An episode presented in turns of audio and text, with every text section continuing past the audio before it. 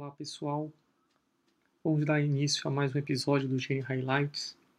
E aqui nós resolvemos aprofundar um pouco mais o tema de doenças neurodegenerativas, em que a discussão começou ali no episódio anterior com a doutora Daniela, então para quem não viu, acho que vale a pena procurar aqui no nosso canal o último episódio do Gene Highlights, que focou num artigo da Radiographics, o um artigo de revisão sobre as principais doenças neurodegenerativas e essa correlação da histopatologia com a imagem, tanto por ressonância quanto por PET. Hoje, selecionamos esse artigo da Brain de 2016 que fala sobre uma doença mais específica e mais rara no nosso meio, que é a doença de inclusão intranuclear neuronal. Foi um artigo publicado, como já dito pela Brain, por um grupo do Japão, de Nagoya, que vai falar sobre a doença de inclusão intranuclear neuronal. Então, os autores começam definindo ela ser uma doença neurodegenerativa caracterizada por inclusões intranucleares eosinofílicas e alinas, tanto em células do sistema nervoso central quanto sistema nervoso periférico e autonômico, e vamos ver também que atingindo também outros órgãos.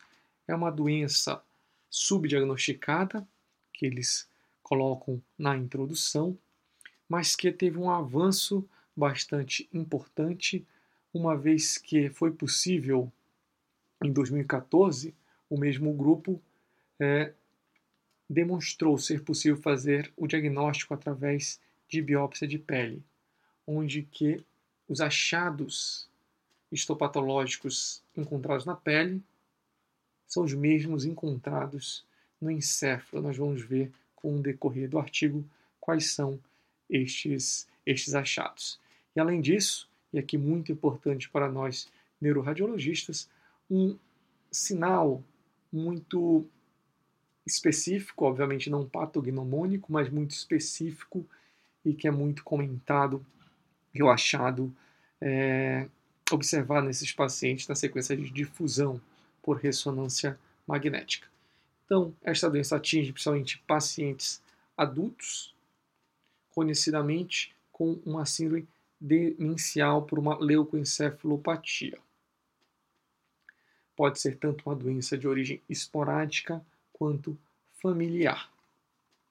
Então, no material e métodos, são justamente esses dois grupos de doentes, tanto um grupo com de seis famílias, com um total de 15 pacientes acometidos, e outro grupo de pacientes esporádicos, e também foi incluído um terceiro grupo, grupo controle, apenas para demonstrar que esses achados observados na doença não ocorrem na população em geral. através da biópsia de pele, os achados patológicos, eles, eles foram descritos e serão descritos aqui. Através de uma coloração específica, é possível observar esses anticorpos anti-P62 e anti-ubiquitina, que são característicos dessas inclusões intranucleares eosinofílicas. Então, naquele grupo de pacientes, sejam eles familiares ou esporádicos, foi realizado é, em alguns destes apenas biópsias de pele, em outros também achado de autópsia, e que se, o que se identificou nos casos que foi possível fazer autópsia, que esses, essas inclusões intranucleares elas estão presentes de forma muito vasta no sistema nervoso central, tanto no córtex, nos neurônios, quanto nas células é, dos astrócitos sendo observados no córtex, núcleo da base, no tronco, na medula espinal e também no sistema periférico e sistema é, somático, assim como, obviamente, na pele. Então, são inclusões arredondadas de 1 a 1,5 micrômetros, ubiquitina positivas e P62 positivas. E o, o, um achado que já tinha sido descrito no grupo, mas que foi corroborado no presente estudo foi que a biópsia de pele demonstrou estas mesmas alterações observadas no encéfalo nesses pacientes, seja nos adipócitos, nos fibroblastos ou nas glândulas sebáceas da pele. Os achados não, não foram diferentes naquele grupo esporádico de doença esporádica como aquele grupo de doença familiar.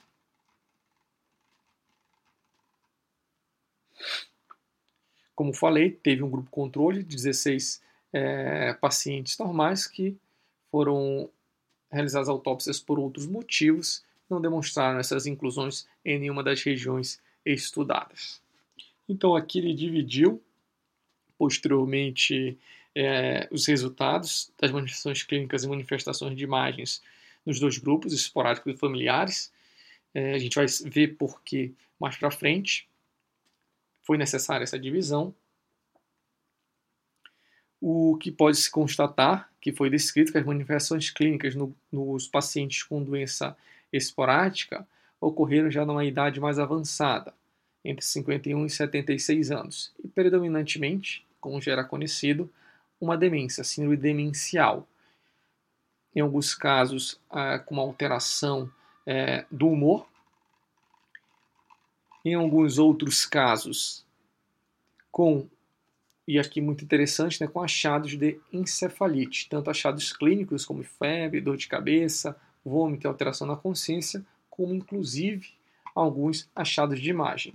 Então, passando aqui para os achados de imagem, e que vão ser semelhantes nos dois grupos, o que é muito importante conhecer é que são uma doença que compromete predominantemente a substância branca das regiões frontais. Então, com alto sinal em T2 e FLE, esse aqui, esses três primeiros são grupos, são pacientes do grupo esporádico, e, ou desculpa, esses dois primeiros do grupo esporádico, esses dois últimos aqui do grupo, grupo familiar. A gente vê que não tem muitas alterações na imagem, as alterações na imagem são não tem muita diferença dessas alterações, são bastante semelhantes. Comprometimento da região frontal, no flare e no T2 com alto sinal, mas o que chama a atenção e o, o que, é, o que nós temos que gravar, que foi o que os autores é, reafirmam em todas as fases do artigo, é essa, esse hipersinal na difusão na junção córtico-medular.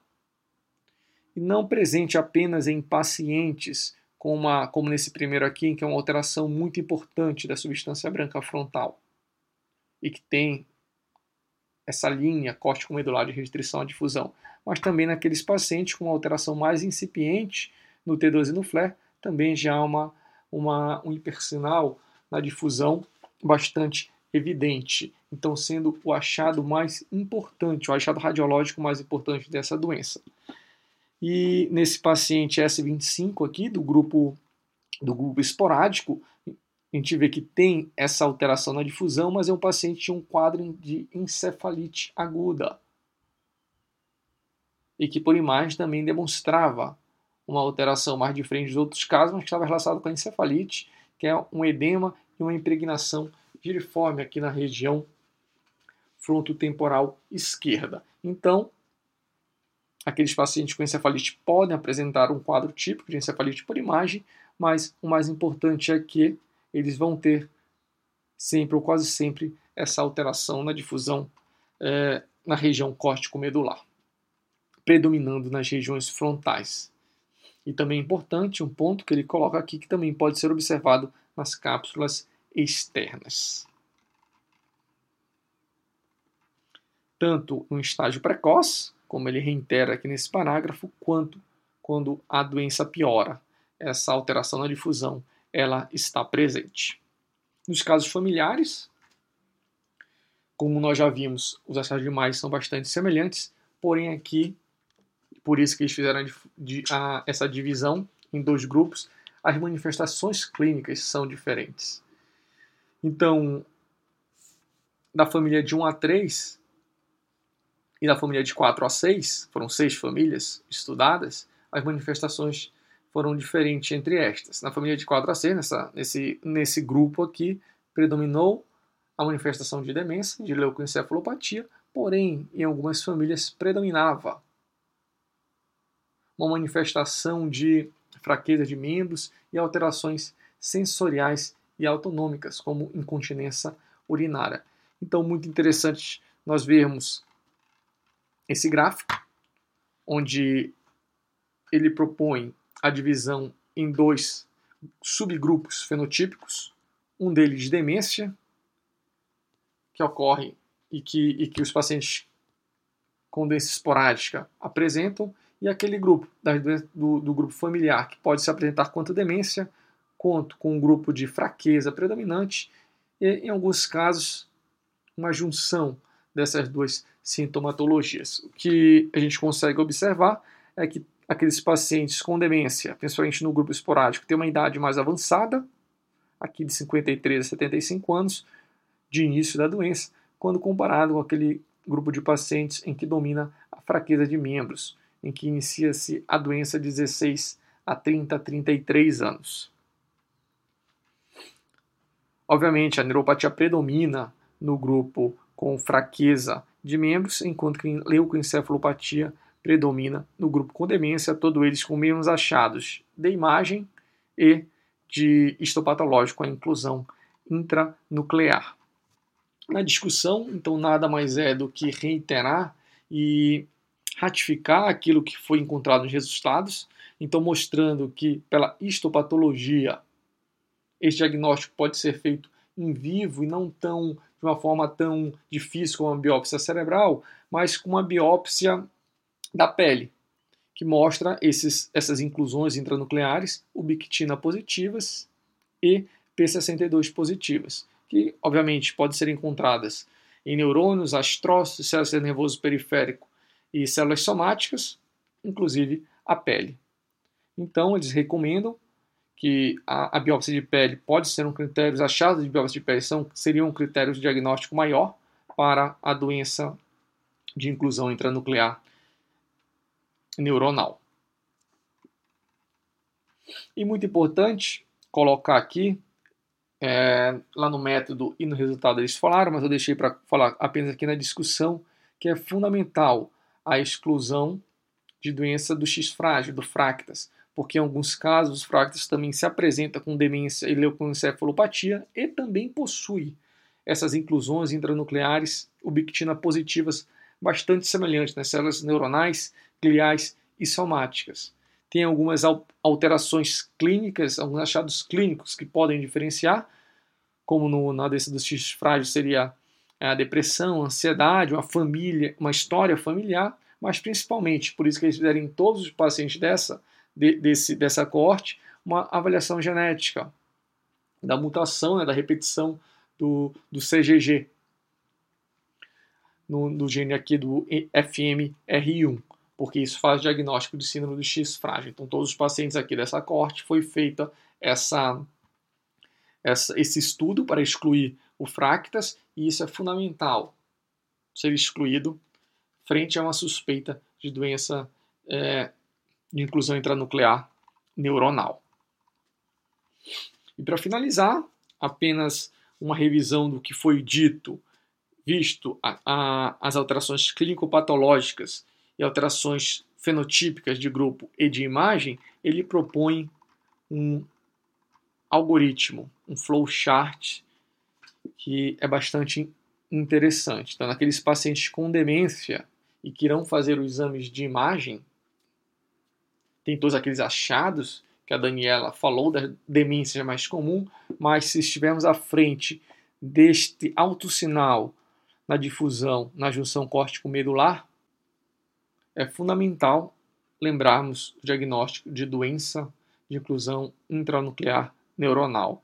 Frente a estes achados, faz uma biópsia de pele para confirmação do, do, dos anticorpos anti-ubiquitina e anti-P62 Lembrando sempre de excluir essa repetição aqui do CGG FMR1, que faria o diagnóstico de fractas.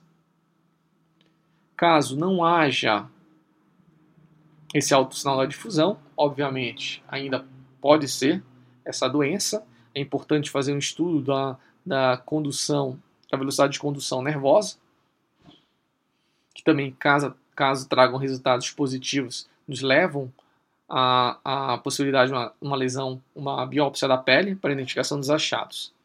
E novamente, naqueles pacientes em que predomina a fraqueza, também o estudo de condução de nervos para verificação de neuropatias sensório-motoras e autonômicas é fundamental. A biópsia do nervo sural é requisitada, então, onde se pode fazer o diagnóstico de outras neuropatias, como, como ele fala aqui, a síndrome de Charcot-Marie-Tooth, ou então polineuropatia amiloide. Porém, caso venham achados de ubiquitina positiva de, na inclusão intranuclear, se faz o diagnóstico de doença de inclusão intranuclear neuronal. Acho que um, ponto importante aqui do artigo é que eles propõem um local específico para biópsia, que seria cerca de 10 centímetros acima do maléolo lateral, porque é ali onde tem a maior densidade de glândulas sebáceas adipócitas para avaliação dessas alterações. E novamente, reiterando aqui a necessidade de um teste genético que já existe para excluir a síndrome do X frágil.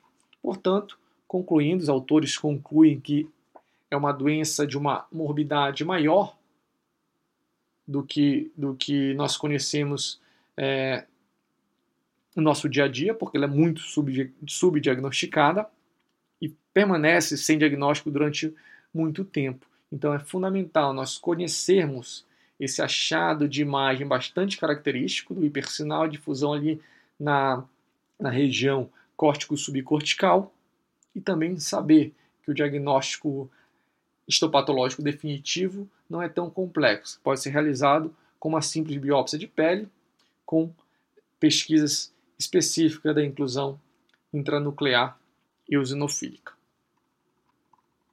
Muito obrigado a todos e até o próximo Gene Highlights.